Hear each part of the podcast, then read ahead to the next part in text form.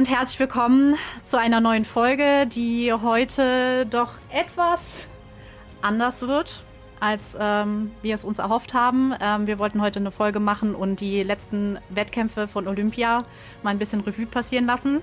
Und dann ist heute das passiert, was passiert ist, ähm, was ziemlich heftig ist. Und äh, ja, wir wollen das mal so ein bisschen beleuchten, Sonja. Und wir haben wirklich einen ganz, ganz besonderen Gast dabei. Und wir freuen uns so sehr, dass er spontan geklappt hat. Nämlich Matze Bielek ist dabei. Ja, es ist mir eine ganz große Ehre. Vielen Dank, dass ihr in euren äh, weiblichen Kreis grundsätzlich auch jetzt eine Männerstimme mit reinlasst. Danke für die Gleichberechtigung an der Stelle. Wir können das. Das ist mir eine große Ehre und auch ein großer Spaß. Sehr gerne. Ja, schön. Das freut uns sehr. Und ähm, ja, wir haben uns über Twitter schon sehr viel darüber unterhalten. Und du bist nämlich auch, Matze, ähm, mit dafür verantwortlich, dass es den Podcast eigentlich gibt, weil du uns noch mal so ein bisschen den Stoß damals gegeben hast und gesagt hast, los, macht. und dafür wollen wir uns auch noch mal sehr bedanken, weil ähm, dein, dein Zuspruch hat, glaube ich, noch mal einiges ähm, an, ja, wie soll man sagen, noch mal einiges dazu beigetragen, dass wir, dass wir dann doch angefangen haben und uns jetzt schon ein Jahr gibt. Das ist natürlich erst recht eine große Ehre für mich, aber das war damals schon so. Ich habe euch ja als äh, fachkundige Fans äh, im Netz kennengelernt und auch äh, wertgeschätzt. Ähm, und von daher war die Idee aus meiner Sicht von Anfang an die richtige, ähm, dass Fans sich da auch äh, noch mehr austauschen und vernetzen und über das sprechen, was uns alle in unserer Freizeit so positiv emotionalisiert. Nicht immer positiv wie heute, aber grundsätzlich ja. positiv, positiv emotionalisiert. Ähm, nee, und äh, ab und zu höre ich ja auch rein ähm, und gefällt mir gut, weil es einfach äh, von Fans für Fans ist und dafür ist der Sport letztendlich auch da. Schön. Danke. Vielen Dank. ja, Sonja. Die, heute waren die Emotionen leider nicht ganz so positiv. Heute haben wir etwas erlebt, das äh, haben wir nicht gedacht, dass wir sowas nochmal mitbekommen müssen. Nee. Ähm, eigentlich ja ein positives, oder die Aufmachung hätte ja wirklich sehr, sehr positiv sein können. Wir haben den ersten Mixed-Wettkampf der Olympiageschichte, ähm, der heute stattgefunden hat. Ähm, der sich zu einem wahrhaften Desaster entwickelt hat und ähm, das Skispringen gerade wirklich in einem äußerst schlechten Licht dastehen lässt. Ja. ja. Was soll man jetzt dazu sagen? Man weiß gar nicht, wo man anfangen soll. Also wer es jetzt vielleicht noch nicht so ganz genau mitbekommen hat, es ging darum, dass ähm, es fünf Athletinnen aus namhaften ähm, Nationen erwischt hat, die alle aufgrund ihres Anzugs disqualifiziert wurden ähm, für alle Beteiligten mehr oder weniger aus heiterem Himmel. Ja. Ähm, das hat natürlich einen Aufschrei gegeben insgesamt, weil sich keiner so richtig erklären konnte, woran das jetzt auf einmal liegt. Ähm, damit hat sich das, das, das gesamte Ergebnis ähm, natürlich komplett vermischt Ganz vorneweg sollten wir aber sagen, damit da gar keine Diskussion in irgendeiner Form aufkommt. Die Goldmedaille hat das slowenische Team gewonnen und das slowenische Team hat absolut berechtigterweise diese Goldmedaille gewonnen. Ja. Ähm, das ist meiner Meinung nach, das wissen unsere Hörer inzwischen, die beste Mannschaft, die es äh, derzeit gibt. Slowenien hat ein, ein, eine wunderbare ähm, Skisprunggeschichte über viele Jahrzehnte sich ganz toll aufgebaut und haben auf jeden Fall berechtigterweise diese Medaille nach Hause geholt. Das ja. hätten sie so oder so getan, genau. denke ich. Ja. Ähm, bis zum Schluss habe ich ehrlich gesagt gezittert, nicht, dass es auch noch eine Slowenin erwischt. Aber alles, was danach passiert ist oder dahinter passiert ist, äh, sucht seinesgleichen. Ne? Ja. ja. perfekt zusammengefasst, glaube ich. Ähm, ich würde vielleicht mit einer genau. kleinen These reingehen, äh, weil du hast ganz am Anfang gesagt, äh, wir haben alle nicht geglaubt, dass wir äh, sowas nochmal erleben.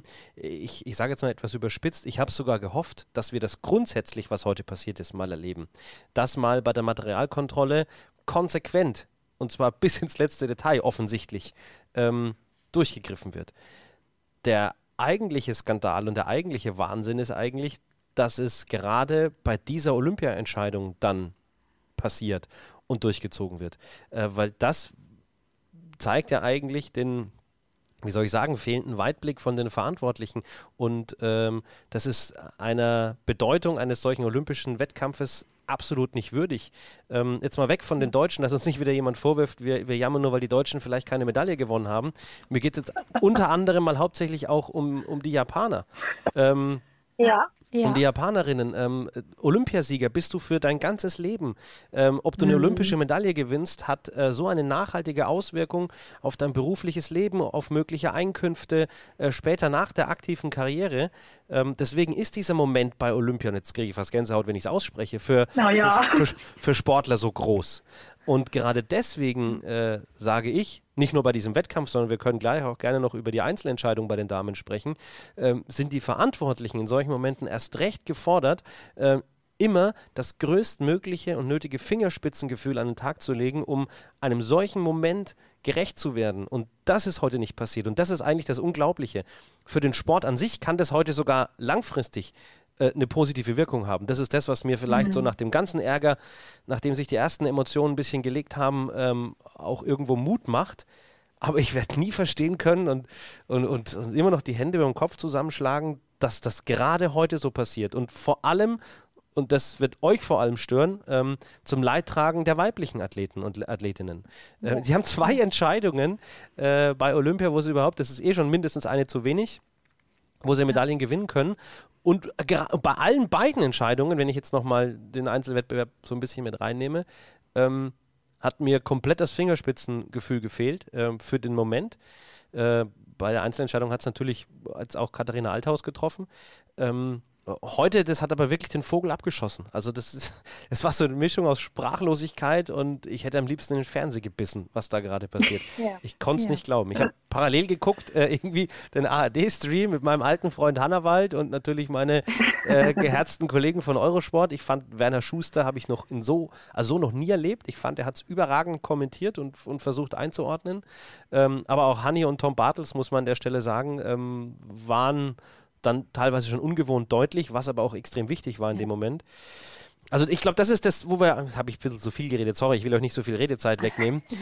Alles gut. Aber ich glaube, das ist das, worüber wir diskutieren müssen. Ähm, das äh, haben, haben wir uns so einen Moment erwünscht, eigentlich mal, um, um, um einen Wendepunkt irgendwann mal in der Mater Materialkontrolle zu bekommen. Ähm, wo wir aber nie auf eine Antwort kommen, da können wir ewig diskutieren, ist, warum heute? Also warum ja. heute? Es gibt keinen Grund. Aus meiner Sicht. Nee. Also nee.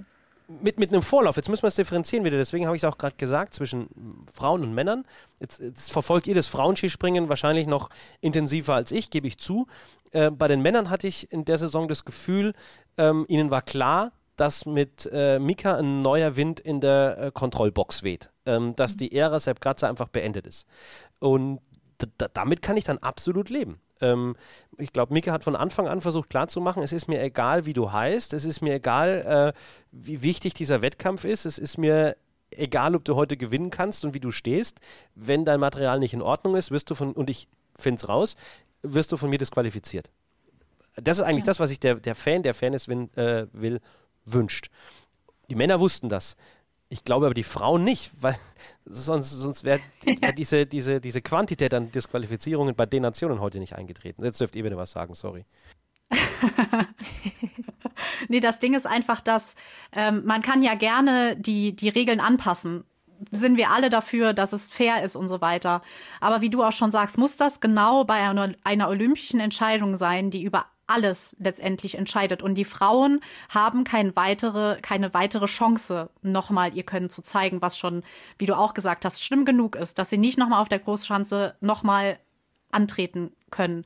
Muss das genau heute sein? Wenn die das ab nächster Saison machen, von mir aus, bin ich voll dabei. Also äh, habe ich wirklich, finde ich gut, aber nicht heute. Und ähm, diesen Sport, also gerade auch das Frauenskispringen, was sowieso schon immer im Schatten der Männer steht, so dastehen lässt. Weil jetzt hängt's halt, wenn, wenn das jetzt andere Leute sehen, es hängt halt an den Frauen. Die Frauen wurden disqualifiziert. Also sind die Frauen sozusagen diejenigen, die da halt die, die Chancen für die komplette Mannschaft, ich nenne es jetzt mal versaut haben. Wäre ich jetzt ein bisschen vorsichtiger, ich glaube, ich würde jetzt da keine Geschlechterdiskussion äh, aufmachen wollen. Ähm, ich glaube, dass die Frauen die Leidtragenden sind hauptsächlich, ähm, weil sie einfach keine Chance mehr haben, jetzt bei Olympia äh, den Tag heute noch irgendwie gut zu machen. Die Männer haben, äh, die, die Männer haben zumindest theoretisch die Chance. Sie haben noch zwei Wettkämpfe vor sich. Das ist das Problem mhm. für die mhm. Frauen. Ich glaube aber nicht, dass das jetzt ähm, eine Aktion oder speziell gegen die Frauen war. Sie sind einfach in Anführungszeichen nur die Leidtragenden. Ähm, das, ich würde das differenzieren. Okay, weil, weil, ja. der, weil der Fehler äh, liegt für mich generell bei der FIS. Und ich glaube jetzt nicht, dass, mhm. dass sie da intern drüber diskutiert haben, wir wischen den Frauen heute eins aus. Nee, so böse sind sie nicht. Heute würde ich ihnen, glaube ich, viel unterstellen. Das würde jetzt, glaube ich, heute nicht dazu zählen. Ähm, bitter ist einfach, dass, dass sie die Leidtragenden sind. Das, das ist das, was, ja. was richtig wehtut. Ich glaube, die Frauen würden auch äh, das anders verkraften können, wenn jetzt noch zwei Wettkämpfe im Team und ähm, äh, im, im, Einzel auf der Großschanze anstehen würden, wenn Olympia mit diesem Tag heute für sie nicht äh, komplett vorbei wäre. Mhm. Ja, nach einem Einzelwettbewerb, der ja auch schon nur so mittelmäßig lief, weil auch da man den Frauen nicht die Bühne geboten hat, die sie eigentlich gebraucht hätten. Ähm, es hat schon seinen Sinn, warum Regeländerungen oder auch Änderungen am Material ähm, immer zum Sommer hin getestet werden oder eingeführt werden, weil dann haben die Athleten und die Athletinnen eben die Möglichkeit, sich darauf einzustellen, weil wenn du halt mal in einem Sommer Grand Prix disqualifiziert wirst, ist es halt jetzt nicht ganz so dramatisch wie in einem Weltcup, mhm. ähm, weil da meistens halt sehr viel weniger dahinter hängt.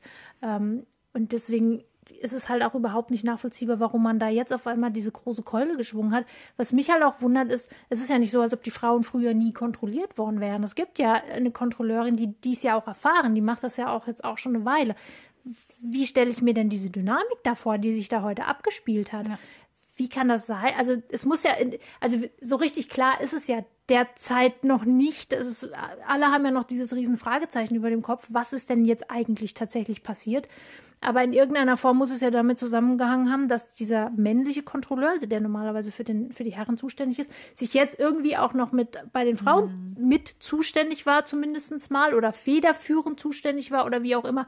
Aber wie stelle ich mir denn diese Dynamik vor? Wer ist denn jetzt der, der sagt, ja, das passt oder nein, das passt nicht? Das muss man doch im Vorfeld mal absprechen. Die müssen doch vorher sich mal miteinander ausgetauscht haben. Ja, das ist genau der Punkt. Ich glaube, das bringt es ganz kurz zusammengefasst genau ähm, auf den Punkt.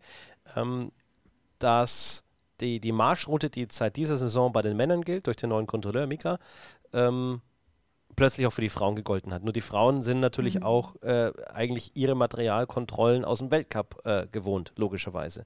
Und ich befürchte, so wie das alles war und auch wie die Reaktionen der Athleten waren, das war nicht gespielt, ähm, waren sie davon alle überrascht. Ich glaube, hätte es vorher eine knallhart Ansage gegeben intern, vielleicht wird es irgendwann noch jemand behaupten, wissen wir stand jetzt noch nicht, dass äh, jetzt knallhart so kontrolliert wird, dann äh, hätten sicherlich so manche Nationen das nochmal nachgeprüft, weil ich unterstelle auch übrigens keiner Athletin, dass das Absicht war. Und ich glaube das den Athletinnen, dass das ja, die gleichen Anzüge waren wie im Einzel. Jetzt wissen wir natürlich auch, dass über zwei Tage, das ist Material, das ist beweglich, dass da auch eine Dynamik drin ist, das, das wissen die Athleten besser als wir. Ähm, dass der Anzug, der vor zwei Tagen durch die Materialkontrolle ging, im Zweifelsfall äh, zwei Tage später um Millimeter vielleicht über das Erlaubte geht und dann eine Disqualifikation rein regeltechnisch äh, auch in Ordnung ist.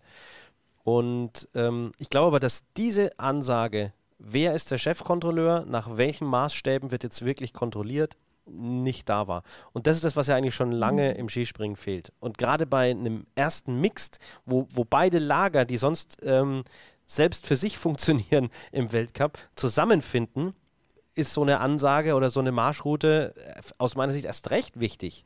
Äh, zu sagen, liebe Frauen, liebe Männer, ähm, ihr habt die Personen grundsätzlich im Weltcup jedes Wochenende um euch, die ihr kennt. Ähm, heute haben wir einen Mixwettbewerb zum ersten Mal bei den Olympischen Spielen. Ähm, so und so. Ja, hier sind die Leitplanken, ab auf die Schanze. Wobei, jetzt ja. muss man natürlich auch generell sagen, eigentlich muss man die Leitplanken, wenn man es immer schon so gemacht hätte, vorher gar nicht erwähnen, weil es ist ja fast nirgendwo einfacher, als im Skispringen Leitplanken zu definieren, weil du plötzlich über Zentimeter, über Maße sprichst. Ähm, was du, wenn du es immer detailgetreu und streng kontrollierst, ja immer total transparent und fair machen kannst. Und das würden dann, glaube ich, ja, auch ja. alle akzeptieren. Nur wenn du über Jahre ähm, da immer irgendwie gewisse individuelle Entscheidungen, gewisse Kulanzen mit einfließen lässt, ähm, dann entsteht dieses Vakuum, wo natürlich Athleten, die an der Spitze sind, die gewinnen wollen, dann ausprobieren. Müssen sogar. Weil wer dann nicht ausprobiert, mhm. wird, wird automatisch von denen geschlagen, die äh, versuchen, den Schritt drüber zu gehen, um, um dann ganz oben zu stehen. So, und damit bringst du eine Dynamik in Gang. Und das hat man halt sowohl bei den Männern als auch bei den Frauen in den letzten Jahren, ich meine, das ist kein Geheimnis, ähm, eben nicht gemacht. Also ohne jetzt Namen zu nennen, weil ich auch die Athleten und Athletinnen ähm, schützen möchte, haben mir Athleten, und jetzt ähm, kann ich auch sagen, es waren keine aus dem DSV-Lager, um das naheliegendste vielleicht auszuschließen, haben die mir dann an den Schanzen auch erzählt, mit, ja, mit, mit so ein bisschen Galgenhumor äh, von der letzten Materialkontrolle, wo sie auf die Waage mussten, die Waage aber gar nicht an war. Draufgestellt, runtergegangen und Daumen hoch, passt. So mache ich das auch immer. Ja. Tatsächlich, es hilft. Psychologisch gar nicht unwichtig. Ähm, mhm. So, und, und sol solche Situationen, ich glaube das den Athleten, äh, gab es. Ähm, ja. Und, und wenn das in der Szene ähm, bekannt ist, ähm, dann entsteht natürlich äh, eben wie dieses angesprochene Vakuum. Wo kann ich über eine Schwelle drüber? Wo gehe ich vielleicht auch mal Risiko, um den großen Triumph mhm. zu schaffen? Ähm, und da hat man ja schon viele große Entscheidungen, auch bei den Männern äh, gehabt. Äh, wenn du dann die Anzüge der Siegerspringer gesehen hast, war jedem unausgesprochen klar, äh, dass bei einer ganz strengen Materialkontrolle, wie Mika sie jetzt offensichtlich macht, ähm, derjenige rausgezogen worden wäre. Und Martin Schmidt hat es vorhin bei Eurosport, habe ich noch mit einem äh, Ohr im Büro verfolgt, äh, ja auch ganz deutlich gesagt, hätte man die Konsequenz von heute bei den großen Entscheidungen der letzten Jahre angewandt, wären einige der Top Ten ähm, dann so nicht auf der Ergebnisliste zu finden heute. Ja. Vor allem, wenn man überlegt, dass ja vor einer, nee, vor zwei Wochen ja das letzte Mixteam in Willingen war. Da hat man ja eigentlich die gleichen Bedingungen gehabt. Da waren ja auch beide Kontrolleure dabei, weil ja auch vorher äh, jeweils ein Einzelspringen in Willingen war. Da hätte man ja dann schon ansetzen können. Wieso war es da normal und jetzt bei Olympia plötzlich anders? Also ich frage mich da auch wieder, was, was war da an? Also was ist da, was war jetzt heute anders als in Willingen? Nur weil es Olympia war? Um es seriös zu beantworten, müsste man da mal wirklich in die Detailrecherche gehen und wirklich mit den Verantwortlichen ja. sprechen. Wo waren die Unterschiede? Sie werden wahrscheinlich behaupten, nirgendwo, aber irgendwo müssen sie gewesen ja. sein. Äh, ja. Und ich befürchte, dass man es da einfach so, naja, Weltcup-mäßig halt hat laufen lassen und im Zweifelsfall mal ein Auge zugedrückt. Ähm, und äh, jetzt eben nicht. Und das war den Athleten nicht bewusst. Und das ist das ist das Unfaire. Wo jetzt, wo jetzt äh, die, diese Aussage natürlich auch gefährlich ist. Ne? Ich bezeichne etwas was als unfair, was eigentlich total fair ist. Jeder wird streng und gleich kontrolliert. Das ist eigentlich das Wahnwitzige an dieser, an dieser Situation. Und meine persönliche Einschätzung ist, diese Situation hat die FIS selber geschaffen über die letzten Jahre. Äh, und deswegen ja. habe ich auch gesagt, heute, sie sind irgendwie zu dem Grab marschiert. Mit dem Grab meine ich jetzt diese, diese ja, traurige Diskussion, dass sie sich über Jahre selbst geschaufelt haben. Genau, das, das Unfaire ist im Grunde genommen, dass man jetzt plötzlich mitten im Spiel anfängt, die, die Regeln zu ändern. Ja, ähm, ohne mal jemandem ja. Bescheid zu geben. Und das eben jetzt dummerweise auf, auf dem Rücken der Frauen austrägt, die, wie wir ja schon festgestellt haben, keine andere Möglichkeit mehr haben, das irgendwie auszubaden. Ähm, oder wie auch immer nochmal zu kompensieren durch einen anderen Wettbewerb, wenn die Frauen jetzt noch ein, ein einen Wettkampf von der großen Schanze hätten und einen eigenen Teamwettkampf, dann sähe die Sache vielleicht auch nochmal anders aus. Das heißt, warum auch immer die nicht stattfinden, ist ja auch nochmal eine Frage für sich. Also wir haben das Jahr 2022, worauf warten wir? Ja.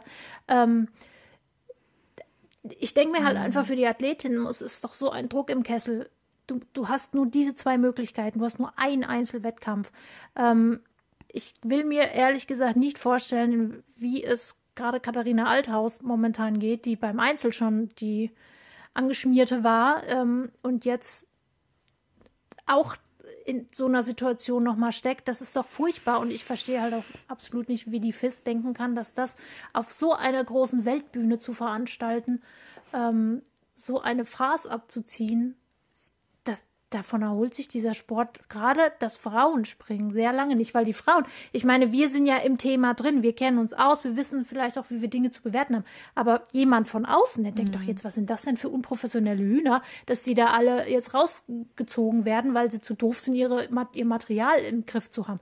Das ist wirklich eigentlich absolut verantwortungslos und das muss ja. auch Konsequenzen haben, meiner Meinung nach, auch vielleicht personelle Konsequenzen. Das wird jetzt ja. wirklich spannend sein, äh, weil jetzt stehen wir genau an dem Punkt, ähm, wird die FIS daraus positiv hervorgehen, langfristig? Wird der Sport sogar gewinnen können, äh, weil mhm. er plötzlich transparenter und ehrlicher mhm. und fairer wird und diese leidigen Diskussionen aufhören, äh, waren die Materialkontrollen wirklich denn äh, scharf und fair und, und genau? Ähm, oder schafft man es eben nicht und wie du sagst, ähm, der, der Sport insgesamt und vor allem auch irgendwo die Frauen leiden da langfristig drunter. Die Gefahr besteht. Ähm, jetzt ist die FIS tatsächlich gefordert. Also wenn sie jetzt ja. A gesagt haben und sagen, ab sofort knallhart, egal wer es ist, egal in welchem Wettbewerb, weil größer, höher und wichtiger als Olympia geht es nun mal nicht. Ähm, wenn sie das jetzt durchziehen, kann der Sport und, und auch transparent mit dieser Situation jetzt umgehen und vielleicht sogar sagen, naja, im, im Zweifelsfall war es wirklich ein Fehler, ähm, das nicht allen nochmal ausdrücklich klar zu machen. Äh, dann, dann, kann die FIS auch gewinnen. Nur jetzt sind wir wieder an dem Punkt, wenn ich mir jetzt nur vorstelle, ich wäre FIS-Verantwortlicher und stelle mich hin und sage, gefühlt das, was, was jeder Fan irgendwie denkt und sagt, ja, wir hätten vielleicht wirklich allen Sportlern nochmal klar machen sollen, dass es jetzt wirklich streng ist. Dann gebe ich ja äh, zu, das, was sie nie zugeben würden, sie haben früher ja. nicht streng und ehrlich kontrolliert. Was aber ein unausgesprochenes Geheimnis oder eine, ein, ja, das, das, jeder weiß es, jeder spricht es aus, nur nicht öffentlich. Weil der Springer, der es ausspricht, gehört der Katz, sagen wir mal auf gut Deutsch, ähm, ja, der Verantwortliche. Ähm, wird sich dann ja keiner auch gegen den Weltverband irgendwie auflehnen. Ähm, so, jetzt, jetzt, musst du irgendwie, das ist die Aufgabe der FIS, mhm. ohne selber ihr Gesicht zu verlieren, das werden sie selber nicht wollen, schaffen, trotzdem das positiv in die Zukunft zu bringen. Also wenn er, wenn er das schafft, Sandro Pertile mit seinem Team, dann werde ich vielleicht irgendwann im Jahr bei dem Podcast dabei sein und sagen, Chapeau, dann hat er grundsätzlich was Positives für den Sport geschafft.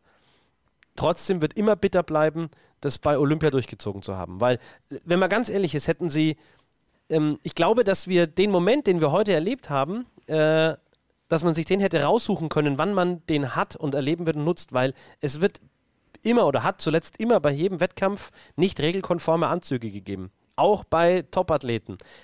Manche, sage ich jetzt ganz vorsichtig, vielleicht irgendwo mhm. bewusst, um Risiko zu gehen, weil es wichtig war die meisten und viele, glaube ich, grundsätzlich unbewusst, mhm. weil Skispringer, die schätze ich jetzt eher nicht zu den äh, Sportlerinnen und Sportlern ein, die eher auf der betrügerischen Ebene unterwegs waren, aber wir haben das eingangs ja schon erwähnt, wer nicht versucht, einen gewissen Trend mitzugehen, wird an der Spitze am Ende wegbrechen.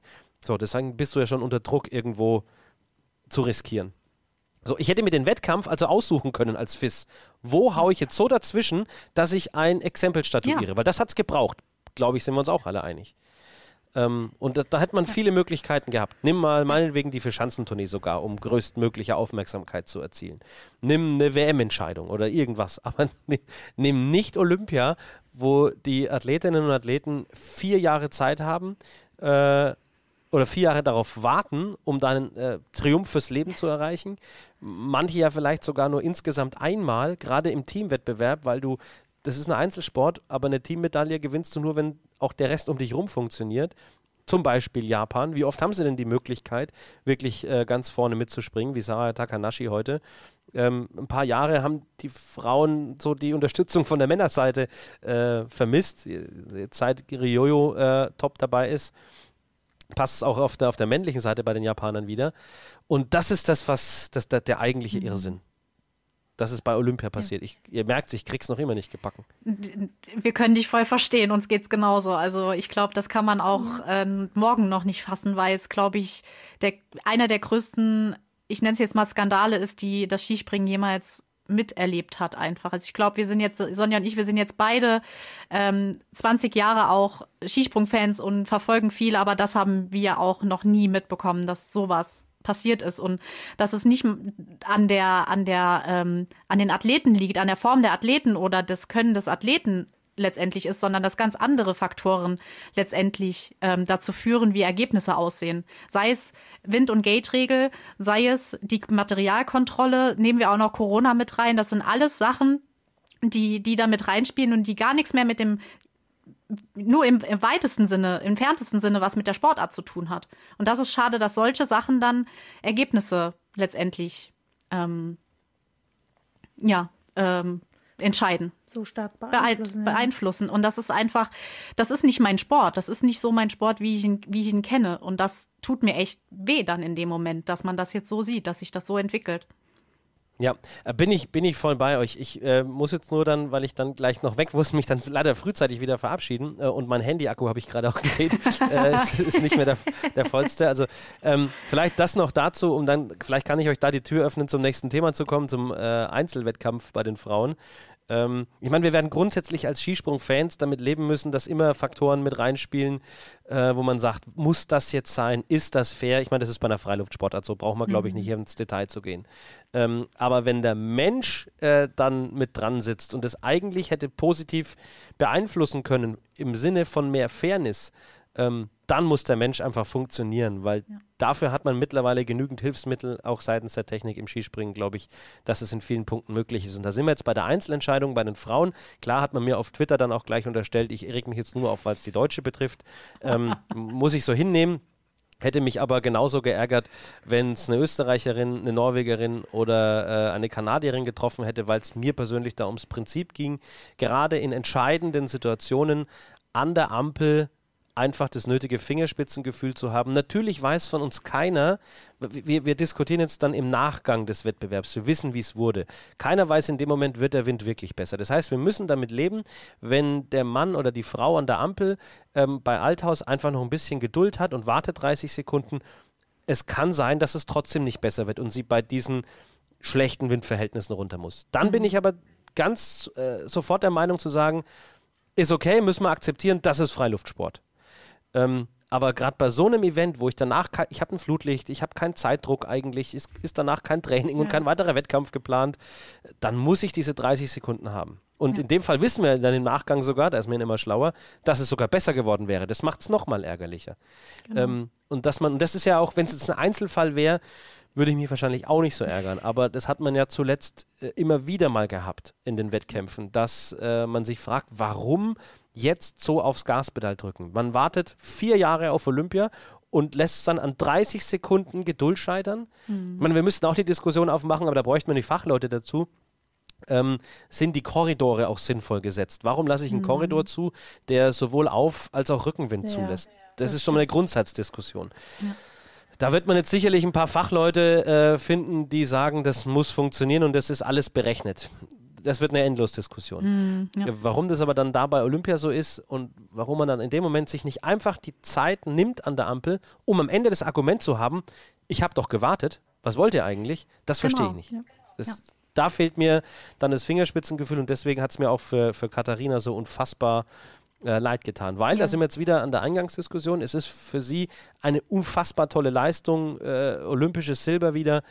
Aber es ist für ihr weiteres Leben ein gewisser Unterschied, ob sie Silbermedaillengewinnerin ist, wenn sie irgendwo mal als Rednerin, als Gast angekündigt wird, oder ob man sagt, hier kommt die Olympiasiegerin von Peking. Ja, ähm, ja das stimmt. Ne, das, das, das hat schon, langfristig hat es schon eine Auswirkung auf sie. Und wenn man dann bedenkt, in welchem Moment es war, weil mit dem Sprung wäre die zu Gold geflogen. Ja. Bei minimal besserem Wind. Also Definitiv. Ist jetzt auch natürlich äh, eine steile These, weil am Ende wissen wir es nicht und können es nicht belegen. Aber das wird ja jeder Experte, der mal gesprungen ist oder Trainer war, ja auch bestätigen. Ja. Ja, ja. definitiv. Ich würde ich würd gern mega lange und weiter mit euch weiterplaudern. und, und, wir können das gerne auch mal wiederholen an anderer Stelle, wo es vielleicht über was Positives zu sprechen ja. gibt und, und man sich nicht so aufregen muss. Ähm, ich ich, ich wünsche euch weiter viel Spaß. Ähm, danke euch herzlich, dass ich dabei sein durfte.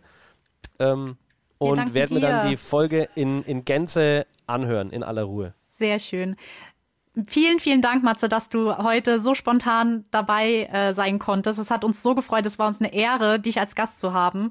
Und wir werden dich definitiv nochmal fragen, ob du äh, Gast sein willst. Das wird uns sehr, sehr freuen. genau. Die Zeit nehme ich mir gerne. Dankeschön. Sehr schön. Danke. Bis dann. Bis bald. Ciao. Tschüss. Ciao. Ja, Anna, ähm, wie er schon sagt, ähm, die Einzelentscheidung, ja, wir haben diese Situation natürlich gehabt. Er hat natürlich dahingehend recht. Ähm, natürlich hätte es auch sein können, dass sie nicht die Goldmedaille gewinnt. Aber dann hätte sie halt Silber gewonnen und nicht Gold irgendwie verloren oder zumindest halt immer mit diesem Fragezeichen hinten dran. Genau. Das, das ist halt einfach sehr unglücklich gelaufen. Ähm, für sie, ja, weil man halt einfach nicht die Zeit sich genommen hat, da zu warten. Das soll aber natürlich in keinster Weise ähm, schmälern die Leistung von Urja Bogatay, die ja Gold gewonnen hat, denn die hat heute ja auch in diesem, äh, in diesem legendären ähm, Mixed-Wettkampf bewiesen, dass sie eine hervorragende Skispringerin ist und auch sie hätte ja. natürlich vollkommen verdient Gold gewonnen. Und ich denke mir halt auch immer, willst du eine Medaille gewinnen, nur deswegen, weil ein anderer die verloren hat, oder willst du eine mhm. Medaille gewinnen, weil du die Beste bist oder der Beste? Genau. Und es ist halt auch einfach so, ähm, man, äh, die, die, die ganzen Sachen, die man gesagt hat an dem Tag, wie jetzt auch Matze gesagt hat, ähm, sich darüber aufgeregt hat, bedeutet nicht, dass man äh, als, als, als Fan ein schlechter Verlierer ist und sagt, oh Gott, sie hätte besser Gold gewonnen ähm, und so weiter, sondern es geht einfach Nein. wieder um dieses, um dieses Grundprinzip, wieso wird jetzt wieder durch die Wind- und Gate-Regel sowas entschieden? Jetzt mal ganz ja. krass gesagt, ne? Also die, die Bogatei, die hat das so verdient. Also die Slowenen, das haben wir ja auch schon gesagt und ich muss dir da wirklich beipflichten. Die Slowenen sind diese, auch diese Saison wieder die Nation und, und Bogatei und auch Krishna und wie sie alle heißen, sind tolle Athleten. Aber da geht's einfach darum, das war nicht das Nicht-Können, sage ich jetzt mal, von Katharina Althaus, die dass das entschieden hat, dass sie kein Gold gewinnt, sondern es hat einfach der die die diese ich drücke jetzt mal auf die Ampel Entscheidung hat das letztendlich entschieden und das ist einfach das tut mir für den Sport auch da wieder dahingehend leid einfach, dass das so ist und auch wenn es Katharina Althaus gewesen wäre oder wenn es eine Sarah Takanashi oder wer auch immer gewesen wäre, es wäre einfach nicht fair gewesen. Es ja. ist einfach so. Ähm, zumal halt diese Entscheidung auch ja, das, ein, ein Wettbewerb abschließt, der meiner Meinung nach ähm, nicht gut war. Nee. So. Das hat sich aber meiner Auffassung nach erst rauskristallisiert oder man konnte es so wirklich erst ähm, einordnen, als dann der Herren-Einzelwettkampf ähm, über die Bühne war. Ja. Denn wir haben einen Wettbewerb also ich sage das jetzt mal ganz deutlich, dieser Frauenwettbewerb, der, der war einfach stinklangweilig. der, der war wirklich, wirklich nicht gut. Ähm, am Schluss war er dann auch spannend und nehmen wir jetzt mal diese Althausgeschichte weg, nehmen wir jetzt mal an, das wäre jetzt alles, wenn technisch super duper gewesen. Der Schluss äh, war dann schon sehr, sehr spannend, was natürlich auch zeigt, dass die Frauen durchaus logischerweise in der Lage sind, tolle Wettkämpfe abzuliefern. Aber im Großen und Ganzen war das ein wirklich langweiliger Wett Wettbewerb, was halt eben aber auch dem Umstand geschuldet war, dass die Jury ähm, aus irgendwelchen Gründen, die ich nicht verstehe, den Anlauf so gewählt hat, dass die Frauen überhaupt nicht in der Lage waren, auf vernünftige Weiten zu kommen. Und das hat man eben dann auch gemerkt im Vergleich zu dem Herrenwettbewerb. Also wenn man es jetzt mal rein mit Zahlen und Statistik ähm, definiert, wir mhm. haben bei den Frauen also diese Anlage hat einen Hillsize von 106 Metern und einen K-Punkt von 95 Meter. Das ist erstmal so als Größe. Wir haben bei den Frauen sechs, sechs Sprünge, die über 100 Meter gingen. Ja. Mhm. Bei den Männern hatten wir 21 Sprünge, die oh. über 100 Meter gingen. Heftig. Wir hatten bei den Frauen 40 Sprünge, die unter 90 Metern gelandet sind. Bei den Herren waren es vier. Vier. So, jetzt würde natürlich jeder denken, ja, die Frauen sind halt nicht so gut. Nee, nee, so mhm. einfach ist das nicht. Man hat nämlich die Frauen vom gleichen Startgate losgeschickt, wie man am Ende die Herren losgeschickt hat. Da hat sich zwar dann, nachdem sie gemerkt haben, uiuiui, da geht aber am Anfang ganz schön alles ab, hat man dann die, die, das Startgate weiter runtergesetzt. Aber im Großen und Ganzen betrachtet sind die Frauen im Grunde von den gleichen Anlauflängen losgefahren, wie es bei den Herren der Fall war. Ja, das ist doch klar, dass sie nicht auf die gleichen Weiten kommen können. Das ist einfach Physik. Das hat nichts mit Geschlecht zu tun. Das hat nichts damit zu tun, ob du jetzt gut oder schlecht bist, sondern das ist einfach, wenn du einfach kleiner und leichter bist, dann brauchst du halt mehr Anlauf, um auf eine Geschwindigkeit zu kommen, die auch eine Weite zulässt. Das hat ja. die FIS nicht getan. Frage ich mich, warum? Warum ja. ist das so? Warum hat man nicht gesagt, okay, sie haben es doch bei den Männern auch hingekriegt, mhm. dass dass sie die, den Anlauf so gewählt haben, dass sie alle die Möglichkeit hatten, schön weit zu fliegen und sich gut zu präsentieren.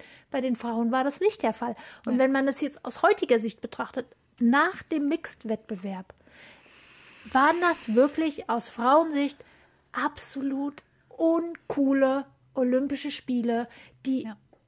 da, da kann man wirklich fast gar nichts Positives mehr dran finden, außer dass Katharina Althaus doch noch mit äh, mit Silber davon gekommen ist, dass sich keiner verletzt hat und niemand Corona gekriegt hat. Das ist aber auch das einzige Positive daran. Ja, ja.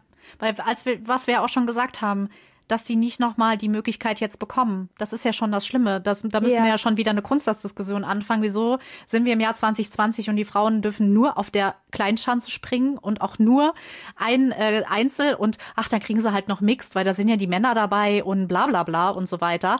Ähm, wieso kriegen die erstens mal nicht eine, eine Großschanze noch, einen Großschanzenwettbewerb, um das halt einfach nochmal zu kompensieren? Damit ja. müsste man dann schon anfangen. Und dann noch die Frage, es wird immer getönt von vielen, ähm, von vielen Leuten, ja, die Frauen kriegen ja so und so viel Gates mehr Anlauf, fünf Gates mehr Anlauf. War ja jetzt dieses Mal nicht so. Es war ein Gate In dazwischen. Genau. In dem Einzel waren ein Gate dazwischen. Die Frauen sind von 14 und 15 gestartet, die Männer von 12 und 13. Das ist nichts. Das ist, das ist wirklich, also, wieso da die Männer sind teilweise, die Männer sind teilweise sogar höher noch gestartet. Und wenn man sich anschaut, ähm, wenn ich mir angucke, die ausgeschiedenen Frauen sind jetzt nicht so viele, weil insgesamt nicht so viele am Start waren.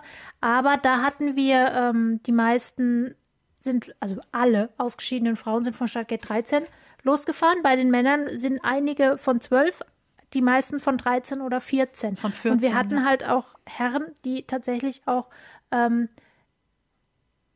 ja, aus Startgate 14 losgefahren sind. Und da frage ich mich doch, wenn ich das bei den Frauen mache, kann ich das bei den Männern nicht auch machen. Mhm. Im heutigen Mixed-Wettbewerb hatten wir im Schnitt vier, ähm, vier Gates dazwischen, zwischen den Herren und den Damen. Und das ist auch ein angemessener Abstand, weil, genau. wie gesagt, Physik, dies, das, kannst du nicht ändern. So.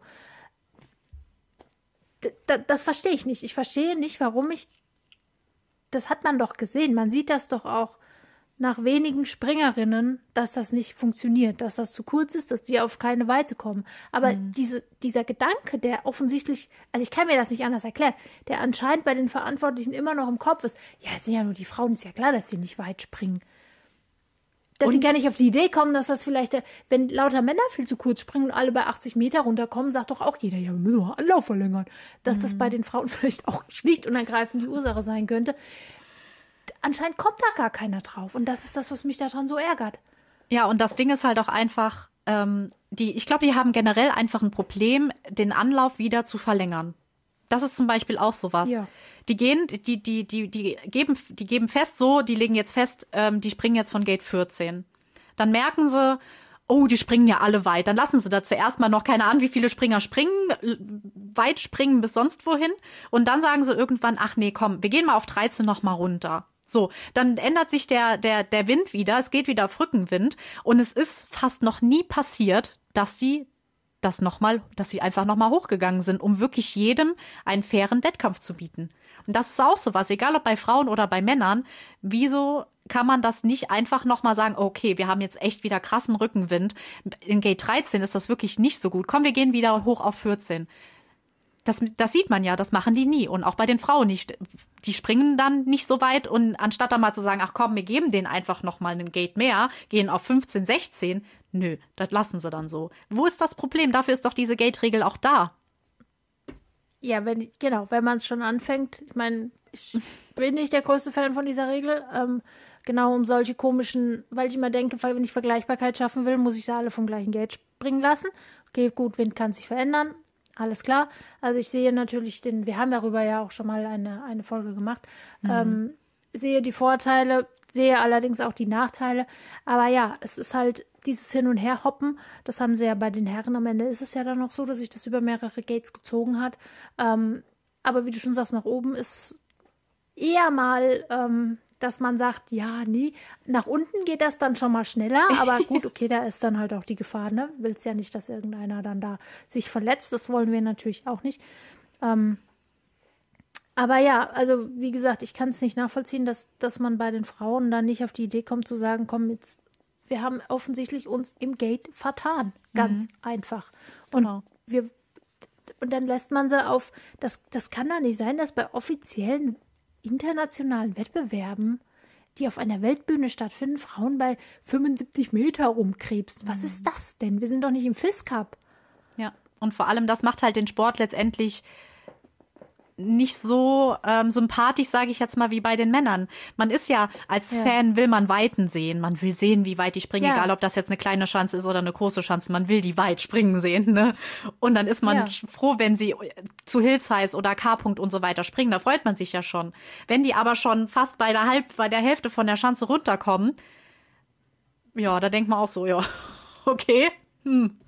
Ja, nicht so attraktiv. Meine, es gibt natürlich auch, ähm, natürlich logischerweise auch Frauen, die sind nicht so weit, dass sie selbst mit, da kann sie noch 10 Gates anlaufen, da wäre auch kein wahnsinnig doller Sprung bei rausgekommen. Aber das betrifft halt auch nicht alle, sondern es gibt halt genau. durchaus welche, die halt auch einfach deutlich weitergekommen wären, wenn man ihnen halt die ganz gleichen Bedingungen gegeben hätte. Und der Wind, nur um das nochmal mit einzubeziehen in die ganze mhm. Debatte, der war jetzt bei den Frauen auch nicht so gravierend anders, als es bei den Herren war. Also wir reden hier nicht davon, dass da plötzlich über Nacht irgendwie, keine Ahnung, sich das so sehr geändert hat, ne? sondern das sind schon annähernd gleiche, gleiche Bedingungen. Also ich weiß es nicht. Die FIS hat sich wirklich keinen Gefallen getan mit diesem Auftritt. Ähm, nee. Also das wird eine Weile dauern, bis das irgendwie gesagt ist, wie man damit jetzt umgehen soll. Ne? Ja. Also ich bin auch gespannt, was die Konsequenzen letztendlich sind und ob Konsequenzen gezogen werden. Das hatten wir jetzt auch in dem Teil mit äh, Matze hatten wir das ja auch. Wir hoffen, wir können nur hoffen, dass da ein Umdenken stattfindet, weil ähm, und ja, wie soll ich sagen? Also das geb, die Chance gebe ich ihnen auch noch. Aber die Hoffnung, dass es so ist, weil wir schon oft gesehen haben, was so abgeht, ähm, die ist schwindend gering einfach, weil ja die Verantwortlichen, ihr wisst, die FIS kommt nie bei uns gut weg und ähm, aber man muss halt auch so fair sein, denen die Chance zu geben, aber ob sie so nutzen, ist eine andere Frage. Also es, es hat ja schon jetzt der ersten O-Ton der FIS gegeben. Äh, Shika Yoshida, die also die Renndirektorin der Frauen, ja, also was bei den Herren Sandro Pertile ist, ist bei den Frauen Shika Yoshida. Ähm, die hat man vor die Kamera gestellt ähm, warum ausgerechnet heute, weiß ich jetzt auch nicht. Also jedenfalls äh, hat sie dann so ein bisschen das äh, darauf gemünzt, ja, die, die Athletinnen haben ja neue Anzüge bekommen äh, wegen, Olymp wegen den Olympischen Spielen, weil die ja besondere Anzüge brauchen, ne? kein Sponsoring drauf, pipapo. Und das könnte ja sein, dass diese Anzüge das Problem waren und dass die halt nicht richtig geschneidert waren, wie auch immer.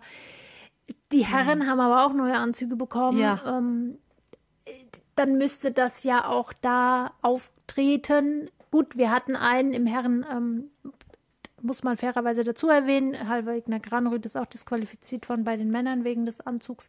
Ähm, aber äh, was ich mich auch einer. frage, ja genau, einer, was ich mich auch frage ist, hat man denn, was hat, was haben die denn gedacht, was heute passiert? Selbst wenn die jetzt gedacht haben, okay, wir machen heute, heute ziehen wir das jetzt mal voll knallhart durch mit dem Reglement.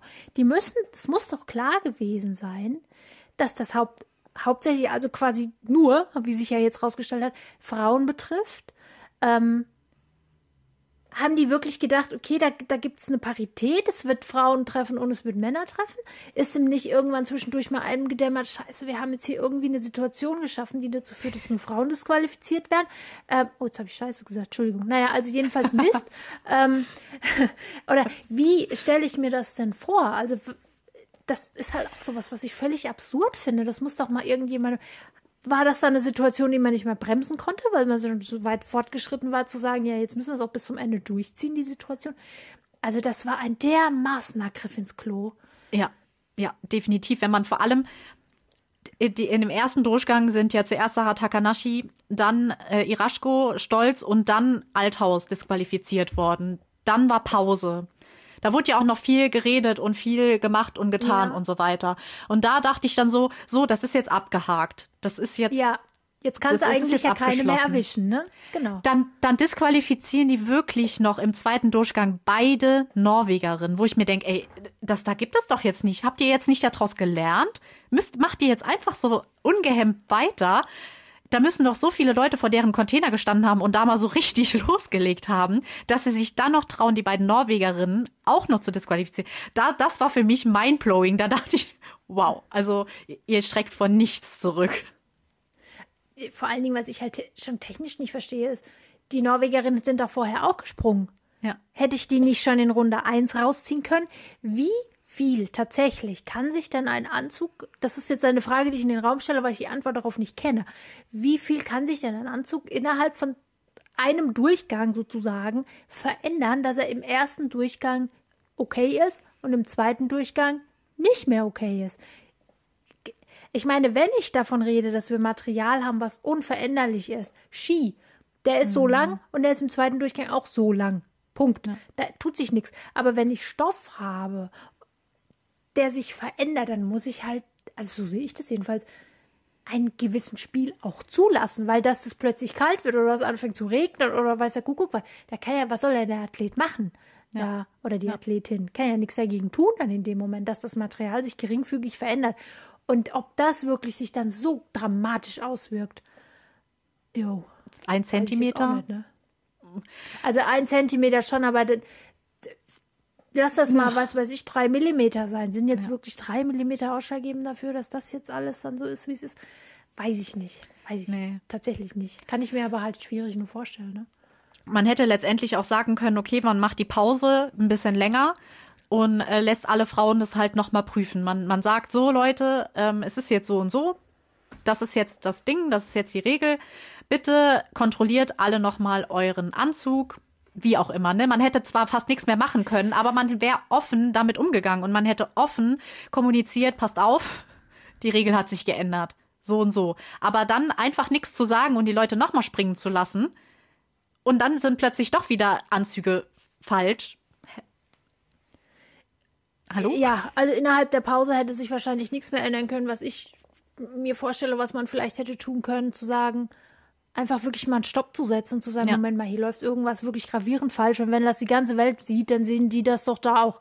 Ähm, wir müssen hier jetzt mal einen Punkt setzen, weil hier mhm. ist irgendwas läuft hier gravierend falsch. Das hat ja auch nichts mehr mit Sportlichkeit zu tun, ganz ehrlich, ja. Mhm. Ähm, wir, wir cutten diesen Wettkampf jetzt mal. Das ist natürlich, wäre ein nie dagewesener Prozess, aber das da ist ja auch ein nie dagewesener Prozess. Genau. Ähm, und wir gucken, ob wir den vielleicht morgen oder weiß der Kuckuck wann nachholen oder einfach vielleicht später am Tag nochmal ansetzen, mhm. um den Mädels nochmal, in dem Fall hat es ja nur Frauen betroffen, mal die Chance zwei, drei Stunden lang zu geben, dann nochmal anzusetzen und dann mit, mit regelkonformerem Material nochmal anzutreten, weil so ist ja jetzt wirklich, das hat ja jetzt, das bringt ja auch, das hat jetzt gar keinem irgendwas gebracht. Wir haben jetzt die Slowenen, wie gesagt, auf Gold. Alles cool, ja. voll verdient, gar keine Frage. Ja. Wir haben Ru also Russland, die ja auch nicht Russland heißen dürfen, sondern irgendwie, weiß ich nicht, russisches Olympiateam irgendwie.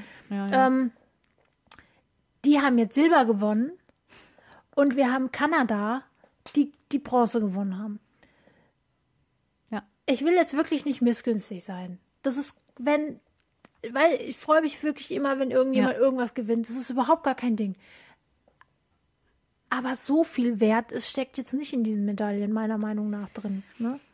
Nee, der, der Wert hat schon nicht drin, äh, war schon nicht da, als ähm, Sarah Takanashi und Iraschko Stolz ähm, disqualifiziert ja. wurden. Da habe ich schon gedacht, ähm, die, sage ich jetzt mal, um es fair zu sagen, die Deutschen haben heute nicht so eine Chance gehabt, eine Medaille zu holen. Da waren einfach ja. andere Mannschaften besser. Und als die beiden disqualifiziert wurden, habe ich gedacht, ja, die Deutschen haben jetzt bessere Chancen, aber will ich die, will ich die Medaille haben? Also für mich hat das weniger einen Wert, weil die beiden, einer der oder die besten Nationen, wir nehmen da jetzt Österreich wirklich mit rein, obwohl ja Sarah Marita Kramer gar nicht dabei war, ähm, yeah. trotzdem sind es zwei super Nationen. Wenn die beiden nicht mit in der Wertung sind, weil Leute disqualifiziert wurden, hat das da schon einen ganz anderen Wert gehabt. Und dann kam noch Deutschland dabei und dann kam noch Norwegen dabei. Und dann ist es halt ja. einfach so, man muss sagen, dass ähm, Satreev von, von Russland oder auch Mackenzie Boy Clouds, die, äh, die haben super, super Wettkämpfe gemacht gestern. Die sind im Training, ja. waren die auch super. Wie du auch sagst, kann man überhaupt nicht kleinreden. Aber wenn man sich jetzt diese drei Medaillenränge anguckt, das fasst einfach alles zusammen, was heute passiert ja, ist. Leider schon, leider schon. Ja, es ist irgendwie alles, alles sehr, sehr schwierig. Ähm, kommen wir noch mal ganz kurz zu sprechen auf den Herren-Einzelwettkampf. Mhm. Der war nämlich, der ging nämlich auch ein bisschen kurios aus, ja. sage ich mal. Ja. Ähm, auf Gold, ganz klar, und wahrscheinlich auch für so ziemlich jeden vorherzusehen gewesen, Ryoyo Kobayashi ich war ja tatsächlich wirklich äh, äußerst erstaunt darüber, dass man Ryoyo Kobayashi mal echt Emotionen abringen konnte. Das ja. ist ja irre. Ja, das hätte ich ja nicht gedacht, weil er sonst doch immer auch bei großen Erfolgen sehr reserviert ist. Aber offensichtlich liegt es halt daran, dass olympische Siege in, in Japan nochmal einen ganz anderen Stellenwert haben als jetzt beispielsweise für Schanzenturnier. Also wie schön das gewesen ist. Das war, das da, war toll. Das war schön. Ähm, das war wirklich schön. Dann auf Silber Wuhu. Also das hätte ja gar keiner mit gerechnet, er auch nicht, aber irgendwie auch einfach saumäßig cool. Manuel Fettner. Das ist okay, da, krass. Ja, ja, und das ist so ein Vorbild. Bleib dran an ja, dem, was du machst, an dem, was du, wenn du Bock hast auf irgendwas, bleib dran. Auch wenn du viele Niederlagen einstecken musst. Halt an deinem Traum fest. Irgendwann wird's und auch das Alter sagt nichts darüber aus, ob du es nicht das noch stimmt. schaffen kannst. Das hat mir so gestern, da dachte ich, unglaublich toll und er hat so verdient, weil das zeigt einfach, dass, dass du es schaffen kannst. Dass du dran festhalten ja. sollst. Oh. Also die, diese, das ist schon wirklich eine steile, eine steile Nummer gewesen, diese Geschichte. Ja. Manuel Fettner, der war ja schon so mehr oder weniger weg vom Fenster irgendwie. Ne? Und es gab ja über viele Jahre Österreich, andere Österreicher, die ganz vorne waren und er immer so mitgeschwommen, irgendwie so in diesem großen Team, so ein bisschen unter Ferner liefen häufig. In ja. einigermaßen frühen Jahren dann doch nochmal, also ne, da sah das ja anders aus. Und auf einmal kommt der da um die Ecke und ist ja nur auch nicht mehr der Jüngste. Ähm, und räumt nochmal Silber ab. Also wirklich sehr, sehr cool. Ja. Hat mich wirklich sehr, sehr gefreut für ihn, ganz klar. Ähm, genau, und Bronze hat, äh, auch damit hätte niemand in dieser Saison gerechnet. Garantiert nicht. David Kubacki gewonnen. Äh, David Kubacki und kleine Schanze, das macht, da machst du einfach nichts, ne? Nee. Also der, da muss man ihm auch echt lassen. Also so schlimm auch die letzte Saison war, aber äh, zu solchen Veranstaltungen, zu solchen Großveranstaltungen auf der kleinen Schanze ist er dann echt also da liegt da echt eine Pünktlichkeit hin, ja. die, die man, glaube ich, nicht planen kann, dass man wirklich auf den Punkt dann dafür dann fit ist. Ähm, war ja dann heute im, im Team, im Mixteam jetzt auch nicht mehr so, aber gestern hat's, gestern hat's funktioniert und er hat Bronze ja. geholt. Gott sei Dank, weil ich glaube, das hat mir, das fand ich auch noch mal sehr emotional, weil er hat wirklich eine schlimme Saison hinter sich. Polen hat generell ja. eine schlimme Saison hinter, hinter sich. Und dass jetzt doch nochmal ein Pole da bei Olympia Bronze holt, ich glaube, das war für jeden einzelnen Befreiungsschlag. Es hat mich so ein bisschen erinnert an die Sache, die wir letztes Jahr mit Deutschland hatten, ne? so nach der Vierschanzentournee, als es, oder auch währenddessen schon, als es dann auf einmal so wirklich bergab ging, muss man einfach sagen. Ja. Ähm, und wir dachten, ach du lieber Gott, ach du lieber Gott. Und dann ist es doch noch mal ganz gut gelaufen zu den Olympischen, äh, Quatsch, nicht zu, zu zur WM. Ähm, und so ein bisschen haben die Polen das dieses Jahr wiederholt. Ne? Zwischendurch hast du gedacht, oh je, oh je, oh je. Ja. Und jetzt ja, Yay. doch nochmal ganz gut weggekommen mit dieser äh, Medaille. Das ist natürlich wirklich schön. Also das freuen wir. Kamelsdorf ja. ist äh, Sechster geworden, ist natürlich auch für ihn super, weil auch das nicht unbedingt zu erwarten war in dieser Saison. Ähm, ja, als nächstes steht auf dem Programm dann noch die Großschanze und der Teamwettkampf der Herren. Wir sind mal gespannt, wie es weitergeht. Ähm, wird spannend. Wird spannend. Ryoyo Kobayashi ist natürlich auch hier der absolute Top-Favorit, keine Frage. Ja. Ähm, ich persönlich hoffe sehr, dass die Deutschen noch mal ein bisschen zulegen. Ja, das wäre schon gut, aber ich glaube eigentlich schon. Also ich denke mal auf der Großschanze, es wird schon, ja, das wird schon noch mal ein bisschen besser werden, auf jeden Fall. Ähm, ja, aber in erster Linie bleibt jetzt erstmal wirklich abzuwarten, was jetzt hier die, die Konsequenz aus dieser Geschichte heute ist. Ähm, das ja. wird uns jetzt noch mal ein paar Tage, denke ich, beschäftigen, ähm, bis das alles sich mal hat, ja, irgendwie das Ganze sich gesackt hat. Und dann ja. äh, werden, wir, werden wir sehen, was da die FIS jetzt noch draus macht. Es wird sicherlich Athletenproteste geben. Es wird vermutlich auch von den Nationen dann selber dann Proteste geben. Und dann, jo, ne? Dann schauen wir mal und dann können wir in unserer nächsten Folge gerne mal zusammenfassen und berichten, wie das letztendlich ausgegangen ist. Dann sind wir wieder eine Woche älter, sage ich mal so. Da ja, in einer Woche genau. kann viel passieren. Eine Woche schlauer. genau, eine Woche schlauer auch noch. ähm, ja. Dann schauen wir mal und äh, wir hoffen, dass wir dieses, also die nächste Folge dann, dass sie nicht mehr so emotional ist. Es ja. tut uns jetzt schon sehr leid, äh, wenn das ein bisschen anders war heute. Ihr müsst unsere Emotionen verstehen. Ähm, es ist jetzt mal gerade vier Stunden her, als dieser Wettkampf war und wir hätten niemals gedacht, dass das in unserer Laufbahn als Skisprung-Fans und so weiter, dass das jemals, dass jemals sowas passiert.